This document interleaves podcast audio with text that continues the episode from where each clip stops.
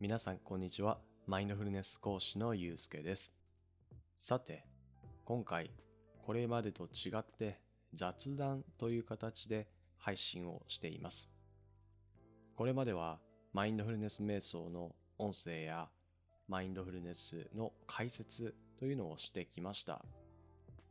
マインドフルネス瞑想の解説をするときは私は自分で台本をきっちりと書いてそれを録音して編集してアップロードするという形で進めてきました。ただ今回から新たなジャンルとして雑談というのを始めたいと思います。これまでと大きく違う点が一つあります。それは台本を書かずにテーマだけ決めて私がフリーに話すというところです。内容としては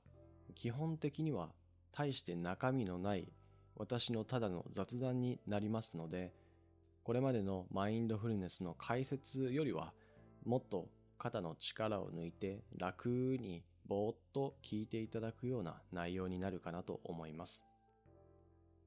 なぜ今回こうして雑談という新しいジャンルで始めようと思ったかと言いますと理由はいくつかあるんですがそのうちの一つは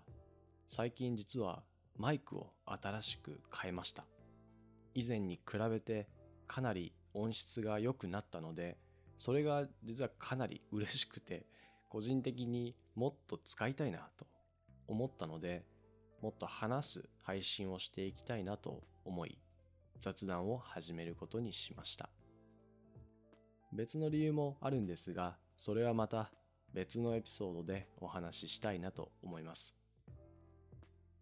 さてこれは Spotify で私のポッドキャストを聞いてくださっている方限定にはなってしまうんですが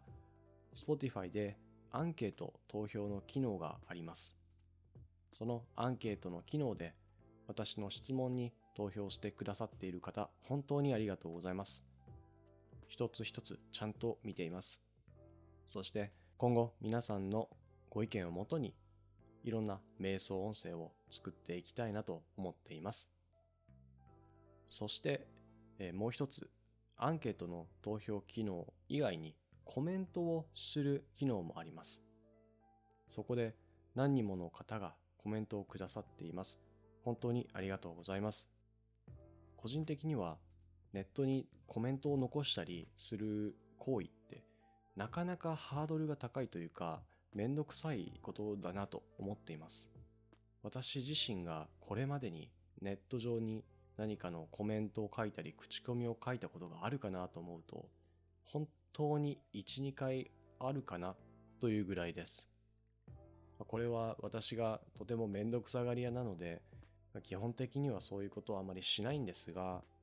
私のこのポッドキャストでわざわざコメントを書いてくださっているっていうのが私には本当に嬉しくて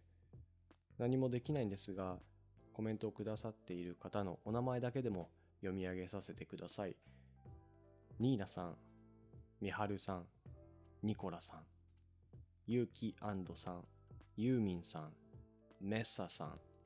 ナーさんボンさん JSBSOO51K さん。コメントくださり本当にありがとうございます。もし何かこうしてほしいとかこういうことを思ったという感想などありましたらぜひコメントで書いてください。しっかりと読みます。ということで今回はこの雑談始めます。ということで少し挨拶程度の内容となりましたが今後もこんな感じで肩の力を抜いた内容を配信していきたいと思っています。ギャーギャーとうるさい配信ではないので例えば寝る間際にちょっと耳が寂しいなという時に聞きながら寝落ちする音声として適当に聞いていただくのもいいかなと思います。または普段の日常生活の中でなんだかちょっと耳が寂しくてなんか音が欲しいなという時に流していただくとありがたいと思っています。瞑想音声についても引き続き配信していきますのでぜひフォローをお願いいたしますまたポッドキャストでは配信しない限定の瞑想音声を LINE に登録していただいた方にプレゼントしています。日常のちょっとした時間に瞑想したい方にぴったりな音声です。ぜひ興味があれば LINE にご登録ください。ということで、第1回目の雑談はこれで終了したいと思います。中身のない、よくわからない話を聞いてくださりありがとうございました。それではまた次回の音声でお会いしましょう。マインドフルネス講師のゆうすけでした。